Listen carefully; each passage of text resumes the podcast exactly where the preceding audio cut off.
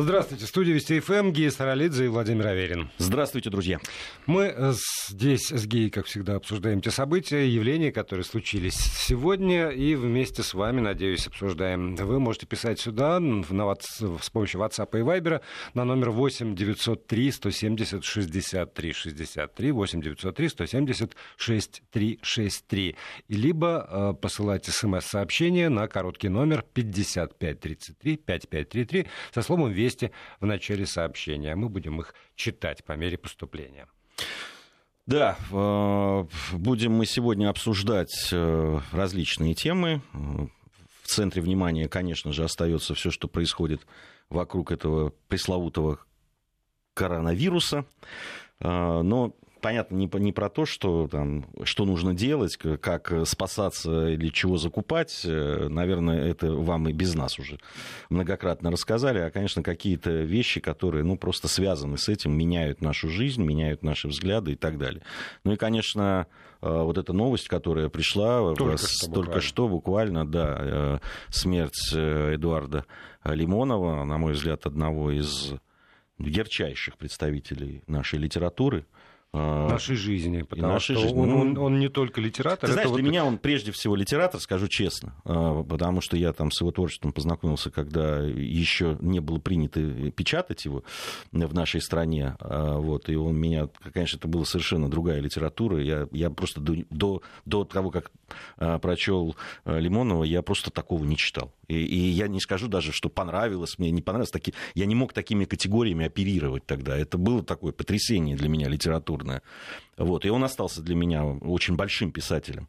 Э, но, конечно, да, он был яркой личностью и на политической, и вообще на человеческой э, по, по измерениям. Нет, и... я пытался сказать о том, что Эдуард Леонов в наше время был э, сродни писателем и поэтом э, эпохи авангарда, начала XX века, когда образ жизни и литература неразделимы были, когда писатель не только за, в своих произведениях, но и в жизни своей воплощал, собственно, то, что называется вот это вот «я», литературное «я». И поэтому и эпатаж, и манера поведения, и какие-то истории, или там любовные, и политические, это, это все было вот э, открыто миру, как, как литературный процесс такой. Писатель и его образ, который проецируется на жизнь. Да, я, я с тобой абсолютно согласен. Я с тобой абсолютно согласен, потому что ча- вообще вся его жизнь, да, она э, и литература, и политическая деятельность, и какая-то гражданская, и, безусловно, вот это, да, романтическая, семейная, или как там ее можно назвать, она вся была очень цельная. Вообще этот человек был очень цельный. Э, и очень яркий. Противоречивый, безусловно, там, наверное, у разных людей разные отношения и к литературе, и к его там, каким-то воззрениям и высказываниям и так далее, но то, что этот человек был невероятно яркий, я помню, вот, э, когда он стал появляться на телевидении, в том числе и там, вот у нашего коллеги Володи Соловьева в программах там, «Барьер», он несколько раз участвовал, там, «Дуэль», вот, э, я всегда с большим интересом смотрел и читал его интервью, все, и даже вот сейчас его последнее, что я прочел, это а, его э, высказывание по поводу а, движения политического, которое создал писатель Захар Прилепин, который очень близок, да, всегда был с Лимоновым, и известно, что еще и по э, политическим организациям, да и вообще, на, на мой взгляд, очень во многом ну, является таким последователем, в том числе и в литературе Лимонова, и он так нелицеприятно высказался об этом политическом движении. Вот в этом весь Лимонов. А предсказать, да,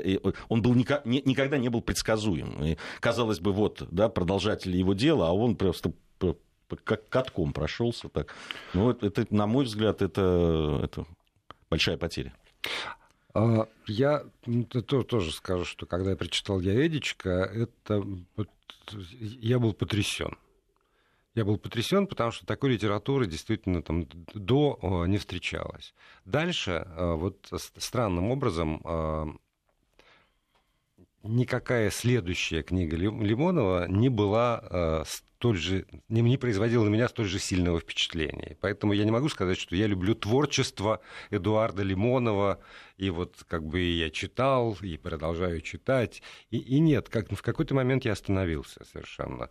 И дальше для меня Лимонов был уже, ну, какой-то персонаж скорее такой политической жизни. Но я каждый раз думаю, что есть какие-то вещи, содеянные человеком, иногда достаточно одной для того, чтобы войти в историю. Ну, Там... я по поводу, что есть такие случаи, да, да. Я, я по поводу Лимонова не согласен с тобой. А, а, нет, а, я, я говорю про, про исключительно про, про свои личные отношения с, с, с ним и, и с его книгами.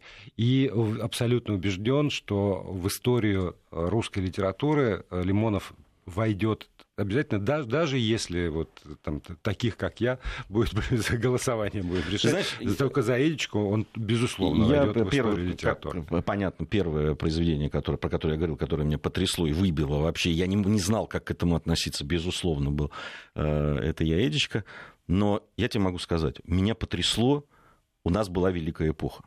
Потому что вот от человека, который написал э, Эдичку, я ожидать того, что я потом прочел, у нас была великая эпоха, я просто не мог. Он меня вот второй раз потряс тем, что он, ну, я еще раз повторю это слово, не, абсолютно непредсказуем. Он был э, совершенно другой стиль, совершенно другая направленность, совершенно другие какие-то, другой мир. Вообще вот этот мир маленького мальчика, да, его взгляд на то, что происходило и так далее. Потрясающе. Просто я несколько раз перечитывал потом э, это, и я могу сказать, что многие вещи потом вот заставляли меня в ну, так вот переживать, да, вот по-хорошему, вот эту литературу, которую я читал. Хотя я могу сказать, какие-то вещи мне нравились больше, с чем-то там я... Но он был большой писатель, это, и это понятно. И очень, и очень сложная фигура такая.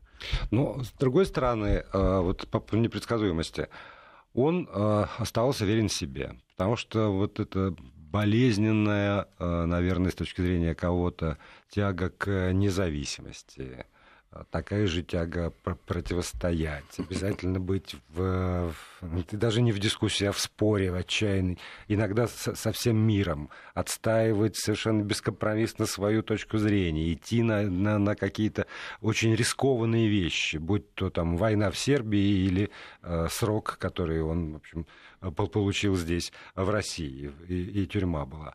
И, и тем не менее, вот он, он пер в этом смысле совершенно как танк и движение, вот каждый раз, когда говорили там Лимонов и его движение, вот для меня была некоторая, как это сказать, цезура между ним и его движением. Потому что все равно вот он оставался, ну, с моей точки зрения, э, таким одиночкой во многом. За ним шли люди, разделяли его взгляды. Он, он был, безусловно, очень харизматичный, но при этом он все равно был, мне кажется, и в этом движении он, он был один. Ну, смотря что, что подразумевать под этим. Как, как творческий человек, как э, глыба творческая, я бы не побоялся этого слова, э, причем я бы это сказал и вчера, да, и до того момента, как узнал о том, что он ушел из жизни э, безусловно, глыба. Конечно, он, да, как любой, наверное, творческий человек, в чем-то одинок. С другой стороны, было очень много людей, причем людей молодых, которые действительно ему верили, которые верили в него. И, и причем удивительным образом, несмотря на все там потом перипетии, очень многие остались э, э, да, там, верны ему в том смысле, что хотя и поменяли, наверное, свою жизнь и так далее, э, все равно отзывались с большим уважением о нем. Он, э, он, он, он не предавал, он не продавал ни идей своих, ни людей, ну, насколько я знаю. Ну, и, и его идеология, то есть его, его идеи, в общем которые он сформулировал, которые он э, транслировал в мир, это идеи, которые очень заразительные для многих надолго. Там, волею случая я а, в минувшие выходные, получается, да, в субботу встречался с писателем Захаром Прилепиным на одном из телеканалов. Вот, и э, что, что меня вот э, удивило, что несмотря на ну, как бы друг, другой социальный статус ныне писателя Захара Прилепина, несмотря на то, что там, мне, как кажется, там, казалось и кажется по сию пору, что он отошел от своих вот юношеских воззрений, он продолжает говорить, что нет, вот те идеи, которые, вот э, эти идеи, которые я впитал, которые я там с юности своей, и ссылается как раз на Лимонова, и до сих пор я им верен, а вот весь мир поворачивается в нашу сторону, в сторону наших идей, и в этом, и в этом как раз вот э, один из самых ярких, наверное, последователей Лимонова Захар Прилепин и видит плюсы сегодняшней ситуации с его точки зрения. Ну, очень многие, кто в его хорошо знали и так далее, называли его дед. И в этом прозвище, наверное, да, таком, я бы даже сказал, звании, да, вот очень многое говорит. Вообще Лимонов был очень русский человек. Причем такой вот русский, знаешь, из тех, которые в свое время там за Урал шли там, угу. туда, к Дальнему Востоку и так далее, там воевали, торговали, э, что-то основу пытались основать какие-то новые города, поселения, потом опять их бросали, шли опять, опять воевали. Вот он такой вот с этим духом авантюризма в хорошем смысле. Это, это человек, который там на нескольких войнах побывал, несмотря на то, что мог спокойно абсолютно сидеть и почивать на лаврах. Он был очень э, читаемый, издаваемый э, писатель, которого издавали, кстати, очень хорошо на, на Западе. Причем он смог добиться этого там, прежде чем приехал, вернулся в Россию и здесь стал неизвестным. По-моему, в какой-то момент его больше знали во Франции. Э, чем э, в России. Ну, чем в Советском Союзе. Чем в Советском Советский Союз. Союз много сделал для того, чтобы вычеркнуть, э, как, как не только это имя, как много имен, вычеркнуть из памяти народной. Другое дело, что, как говорила великая актриса, в России надо жить долго. А, вот пишут нам, есть одно но. Буквально последнее время, года два-три, о нем вообще ничего не говорили, а теперь он интересен. Странно. Mm. Ну, во-первых, не странно, потому что... Ну, ты знаешь, э, можно я сразу немножко да. поспорю с тем, что о нем не говорили? Во-первых, его постоянно издавали. Дело в том, что года два, если вы имеете в виду последние э, года два, он болел. Э, я просто очень хорошо знаю тех, кто его издает. Э, издательство «Питер», э, очень хорошо знаком с этими людьми, э, и как раз о нем говорил. И благодаря им у меня есть подписана Лимоновым книжка там, и так далее. Но они сами мне говорили о том, что он отказывается от публичных выступлений каких-то, потому что плохо себя чувствует. Ну вот только за последние, получается, три года, в 2018 году издали в Петербурге как раз «Монголию», потом лекции о будущем «Мрачное пророчество» и «Азбука императора» и другие мнения. Вот это 2019 год, две книги. Действительно, он, он издавался вот до, до последнего времени. Да, постоянно. Ну, а то, что вот он стал менее публичным, и что вы его там не видели где-то на экранах, хотя а, на самом деле в интернете, ну, меньше года назад я видел большое интервью как раз Захара Прилепина с Лимоном, очень любопытное. Вот, видел еще какие-то вещи, но он и, и то, что он дал э, интервью, это именно э, Захару Плепину, э, говорит о том, что ну, вот он там человеку, которому не мог, видимо, отказать. Да. А так, ну, просто это было связано с, ну, со здоровьем Ну человека. и потом давайте не забывать, что все-таки э, долгие годы Эдуард Лимонов был в, в отчаянной оппозиции. И, в общем, совершенно этого не скрывал, очень много делал для этого. 31 числа собирались там он и его сторонники в центре Москвы для того, чтобы напомнить о 31 статье Конституции. 31 декабря какого-то года, уж не помню, э, я попал лично под замес, значит, под, под дубины ОМОНа, который шел их разгонять, а я мимо проходил. В общем, это тоже с, с, не способствовало тому, чтобы все средства массовой информации нашей страны в один голос рассказывали о том, что он есть такой на белом свете, и пропагандировали его взгляды. Давайте отдавать себе в этом отчет. Но сегодня этот человек ушел из жизни, и когда уходит человек, э, к счастью, для очень многих, Uh, увы, увы, но, к счастью, для очень многих можно отвлечься от сиюминутных, там, даже политических каких-то дел и uh, взглянуть на человека uh, с точки зрения истории, я вот еще раз повторю, я абсолютно убежден, что Эдуард Лимонов это тот человек, который в истории России, в истории русской литературы останется и надолго, прочно и незабываемо. Я совершенно здесь с тобой согласен, особенно что касается литературы. Особенно что касается все-таки политические вещи, они, они все-таки приходящие.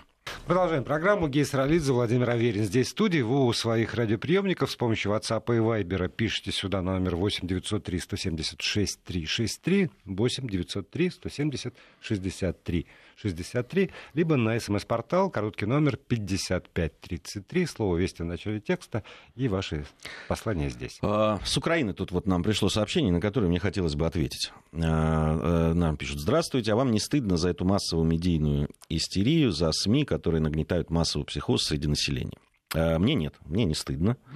Значит, я могу стыдиться ну, только своей работы и работы там, своих коллег, с которыми я работаю. Я никакой истерии не вижу. Я вижу информирование.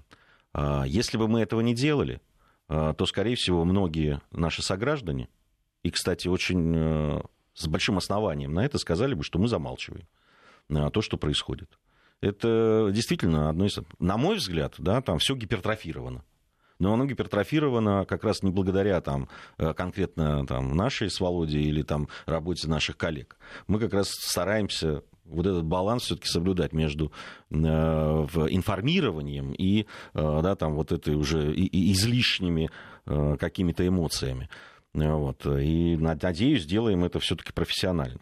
Э, не говорить об этом, когда об этом пишут соцсети, говорят, это значит просто бросить это все на, как раз на, в, в угоду тем людям, которые множат абсолютно какие-то глупые, бессмысленные, э, неправдивые, какую-то неправдивую информацию. Э, это наша работа. Мы этим занимаемся. Да, занимаемся тем, что рассказываем, что когда вы видите где-нибудь в социальных сетях фотографии из Германии, Франции, Италии, Польши, про то, как из Соединенных Штатов Америки, про то, как там э, сметено все с полок магазинов, то мы рассказываем, что через день на этих полках появилось все, вот и даже туалетная бумага, замечу, э, потому что сегодня я в очередной раз видел телегу, нагруженную туалетной бумагой. Телегу, ребят, вы, какое место у вас она входит? Ну, не, неважно, там у каждого свои вкусы, что называется, обматываются, может быть, ей. Но вот, да, рассказываем про то, что э, все эти фотографии они в моменте можно все застать. Но мы, слава богу, с вами все-таки надеемся жить не в моменте, а хотя бы несколько дней продержаться. И вот за эти несколько дней на этих полках появляется все, все снова. А, да, Александр так он говорит, что он согласен с братьями с Украины, вы просто достали своим тупым вирусом. Александр, есть такая кнопка волшебная, выкл называется. Но если вас кто-то достал, возьмите да выключите. Что же вы мучаетесь так? А, в и здесь другого, другого рецепта я вам дать не могу, простите уж.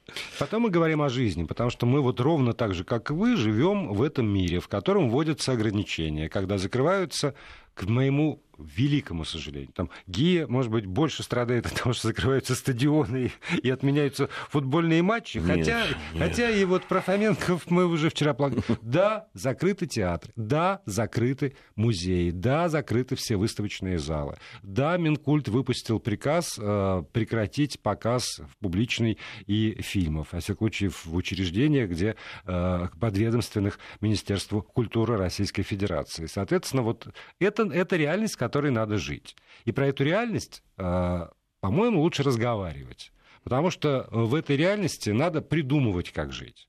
Одна, одна из сторон, это вот я опять вернусь к этому самому вопросу. Потому что действительно надо решать, а что делать э, с, с детьми, которых, которые не смогут ходить в школу. Это проблема, которая всегда возникала на всех каникулах. И мы с вами, когда обсуждали здесь, какие-нибудь э, длин... вводили, ведь новогодние каникулы длинные на нашей памяти уже тоже вводили, ужас, что же, как же вот эти вот дети вообще, что, Я как раз, что когда, с ними делать. Когда вот, ты говорил по поводу там, да, вот стратегии, как себя вести, я хотел, ну, у нас просто новости mm-hmm. начались, я хотел сказать, но ведь эта проблема, она ну, Каждый, возникла конечно. не только э, сейчас, это каждые э, каникулы, особенно длинные каникулы, или там карантины, которые тоже случаются в отдельных школах, когда э, обычный грипп бывает, да. и каждый раз приходится это решать, и это действительно для многих проблема. Но я здесь вижу еще эту проблему проблему я вижу в том, что э, у нас рушатся традиционные семейные связи, понимаешь? Потому что э, не было проблемы у моих родителей. На каникулы меня отправляли в деревню к бабушке. Понимаешь, и я там жил. 8 лет, мне было 9 лет. Как, как я там выживал, страшно подумать вообще. Потому что, собственно, бабушка меня утром поила чаем и до вечера не видела, понимаешь? Да. Я там скакал по горам, ловил рыбу, купался с мальчишками, играл там, в индейцев и так далее. И, и ел, о ужас, немытые фрукты и овощи прямо с деревьев.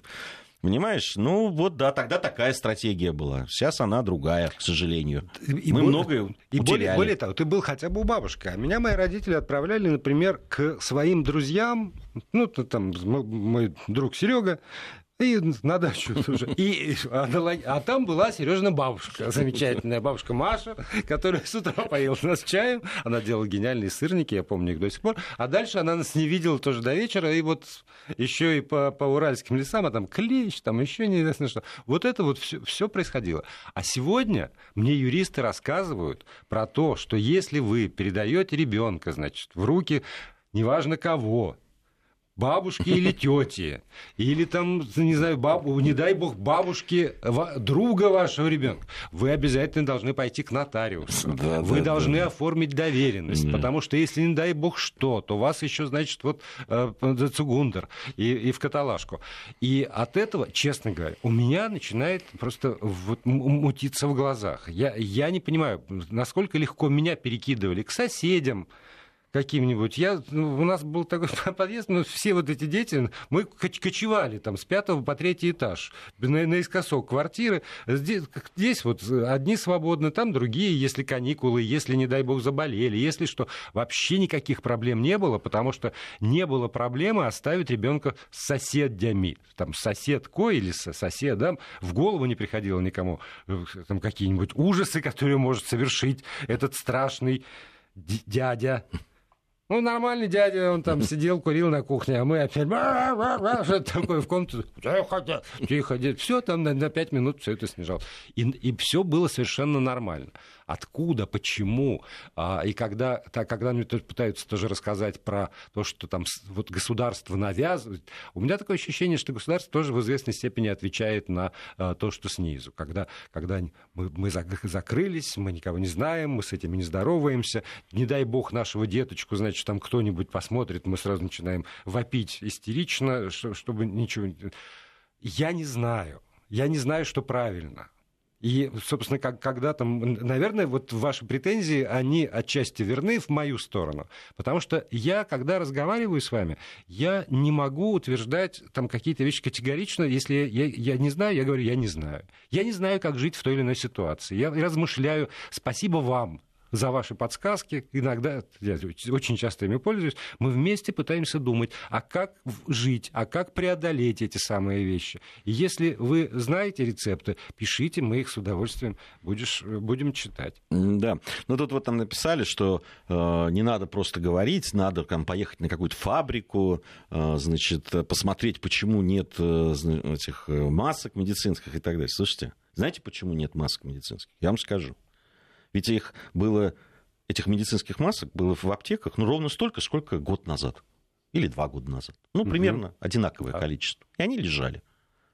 Пришли замечательные люди какие-то, купили их там 200 штук, а то и тысячу, может быть, а может знаю. быть и две. А может быть и, а две. может быть все, и сейчас было. радостно на них сидят, понимаете? И ровно тоже там с гречкой какой-нибудь случалось, вы помните. Это, и, кстати, никакой коронавирус к этому не имеет отношения. Вспомните, когда сказали, что а, что-то гречка пропадет, то ли подорожает, и все бросились эту гречку скупать, потом и не знали, куда ее девать. Или, может быть, вы не помните, как покупали по 20 телевизоров, потому что боялись какой-то там денежной реформы, то ли еще что-то. А потом не знали, куда эти 20 телевизоров деть. Слушайте, давайте на себя немножко посмотрим. Ну давайте как-то спокойней немножко. Вот у меня нету медицинских масок. Нету. Нету. И как-то вот я, ну ничего, вот как-то выживаю я. Дай бог. Ну, у меня тоже нет. Ну, что нет, делать? Не успели. Ну, не, успел да, я. Не успели. Ну, но, но, но я прекрасно понимаю, что их сколько было этих масок, столько есть, их никто не спрятал. При этом я посмотрел в интернете, их можно заказать, да, не дороже. Но если, Но если вы надо. прямо не можете жить без этой маски, ну, закажите. Ну, вы же сэкономили деньги на билеты в театр, на, билеты на стадион. Вот это, же, вот экономия, очевидная совершенно произошла в хозяйстве. Можно вполне потратить это на вещи, которые вам сегодня кажутся абсолютно необходимыми. Мне не кажется, правда.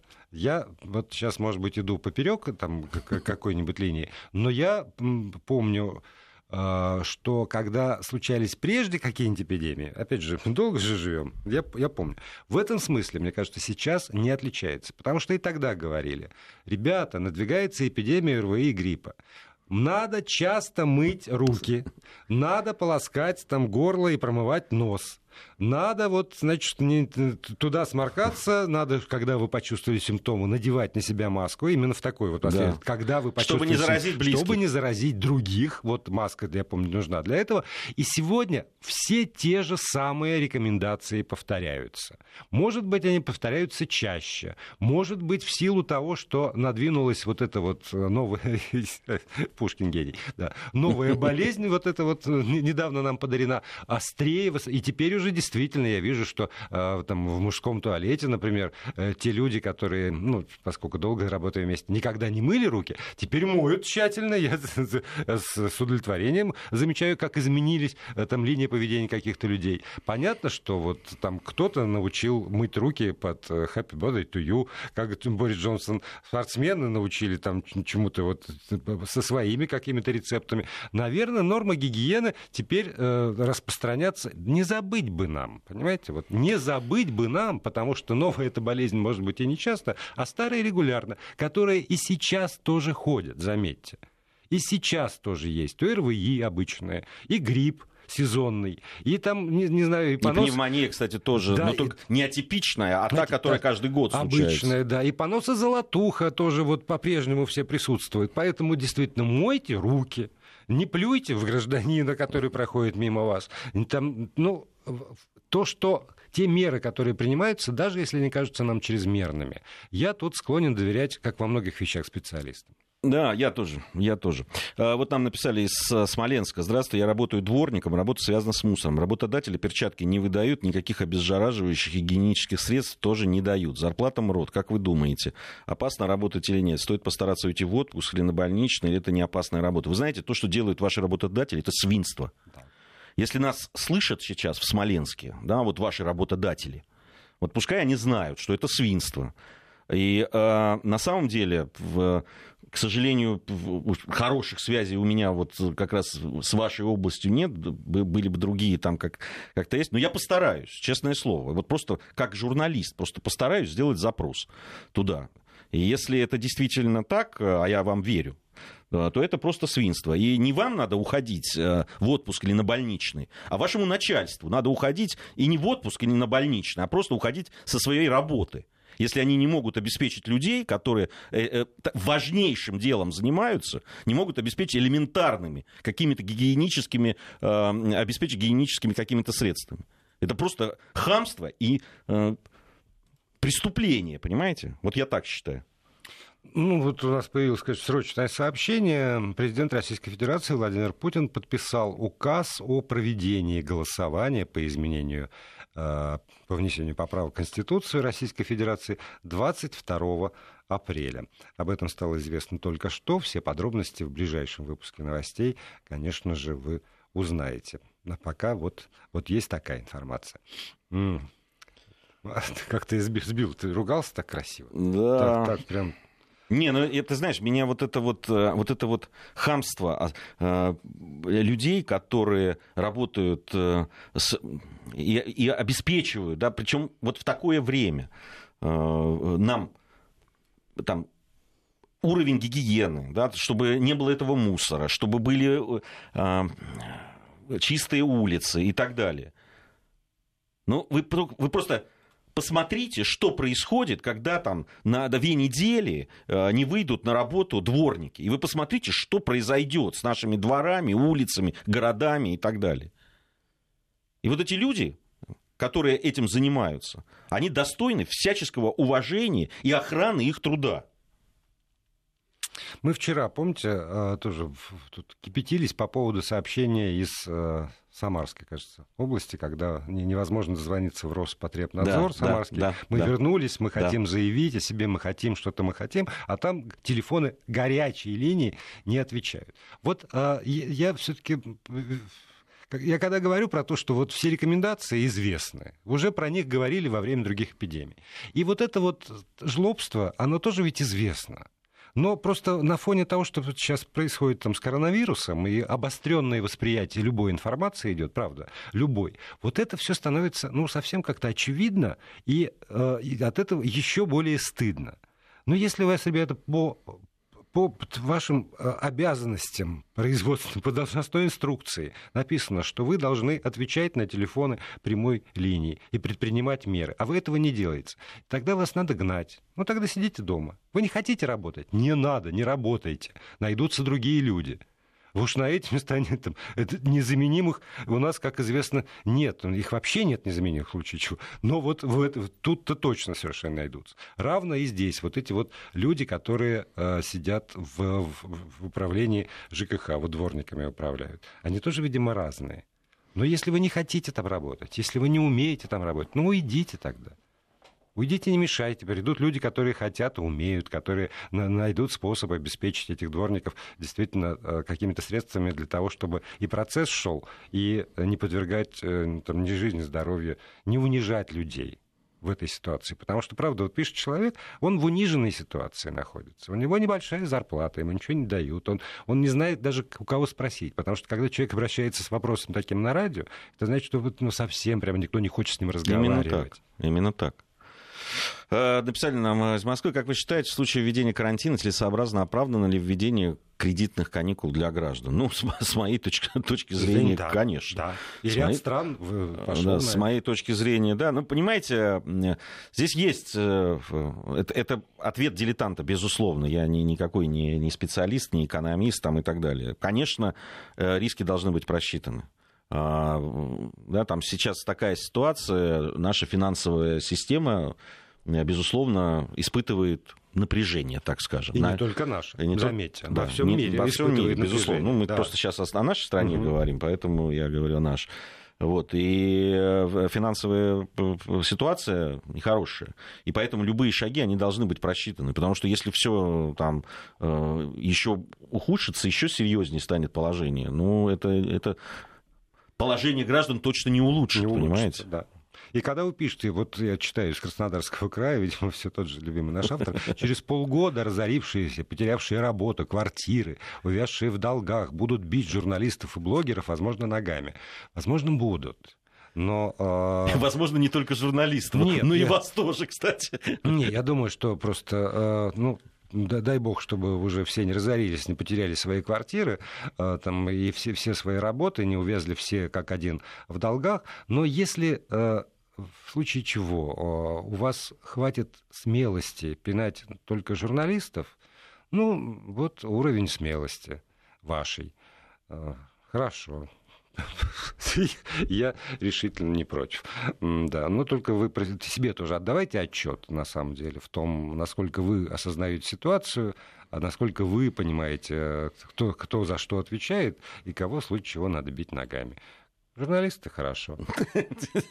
Ну, конечно, от это этого повышает, станет всем легче. Это повышает мою самооценку. Я вершитель судеб, значит. Раньше мне так не казалось. А, а, нам пишут о том, что по поводу экономии на театре, стадионе роскоши. А, слушайте, я вам еще раз говорю, э, там от зарплаты до зарплаты живут не только в регионах, но и в Москве. Большинство людей. Слушайте, знаете, которые... сколько... Так, такое ощущение, что вот прямо в Москве одни миллионеры ходят прямо по, по улицам там и так далее. Если, если вы хотите проверить, то просто сейчас открыто, сейчас ведь есть интернет. Вот сделайте вид, что вы ищете работу в Москве. Например, в образовании, поскольку это близко для моей семьи. И посмотрите уровень зарплат, которые предлагают. И у вас все иллюзии по поводу того, что основная масса москвичей на золоте ест, на золото, значит, ходит с туалетной бумагой и там черную икру платиновыми ложками, рассеются мгновенно. Опять же, если у вас хватит, э, там, помните, в школе есть такое, сравни две картинки.